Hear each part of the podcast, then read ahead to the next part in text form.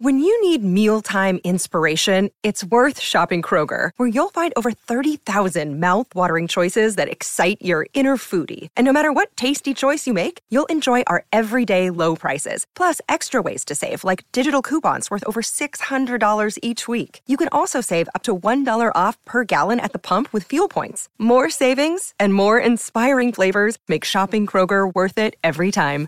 Kroger, fresh for everyone. Fuel restrictions apply. Pourquoi l'Arc de Triomphe aurait-il pu être un éléphant? Merci d'avoir posé la question. Au bout de l'avenue des Champs-Élysées, l'une des plus célèbres avenues du monde, se dresse un monument emblématique de la ville de Paris, l'Arc de Triomphe. Situé au centre de la place de l'Étoile, aujourd'hui Charles de Gaulle, haut de 50 mètres, large de 45 et profond de 22, ses proportions gigantesques en imposent aux touristes du monde entier. Avec des pieds solides et une voûte béante, la silhouette reconnaissable entre toutes devait pourtant être bien différente, puisqu'elle aurait pu être celle d'un éléphant. Revenons donc aux origines ce projet colossal. Pourquoi a-t-on construit l'Arc de Triomphe? En 1805, Napoléon Bonaparte est au pouvoir, et son point fort de l'époque, ce sont ses victoires militaires. Peu de temps après celle majeure de la bataille d'Austerlitz, Napoléon ordonne la construction d'un monument en 1806 afin de rendre hommage aux soldats français et surtout de symboliser sa grandeur militaire et la puissance de l'Empire français. Napoléon souhaite d'abord l'édifice à l'emplacement de la Bastille, traditionnel point de départ et de retour des armées, avant d'opter pour la place de l'Étoile.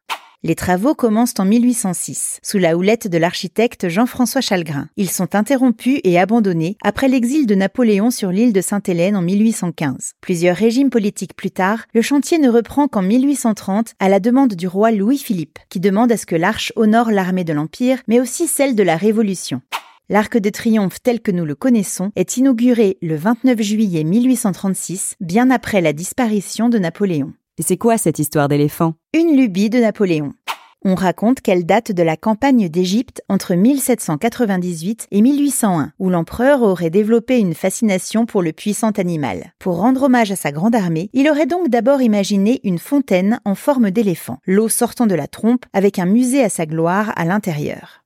Une autre hypothèse prétend que Napoléon aurait volé l'idée à un certain Ribard de Chamoust, vieille de quelques années auparavant, en 1758. Un éléphant gigantesque, élevé place de l'Étoile, dont le ventre contiendrait des salles de spectacle accessibles par un escalier dans les pattes. La trompe serait une fontaine et ses oreilles des haut-parleurs pour transmettre la musique d'un orchestre situé dans la tête du monument. Le projet n'eut pas de suite, mais il faut avouer qu'il ressemble beaucoup à l'idée de génie de Napoléon. Pourquoi a-t-il changé d'avis? Ses conseillers arrivent à le convaincre de s'orienter vers un monument moins original. Il lui parle alors de la Rome antique, où l'on faisait passer les guerriers sous une porte magique à l'entrée de la ville pour les décharger des énergies destructrices qu'ils portaient en eux. La tradition a perduré à travers les siècles pour devenir un symbole de triomphe. Tout à sa modestie, l'idée plaît à Napoléon, qui se rabat donc sur une forme d'arche au style néoclassique.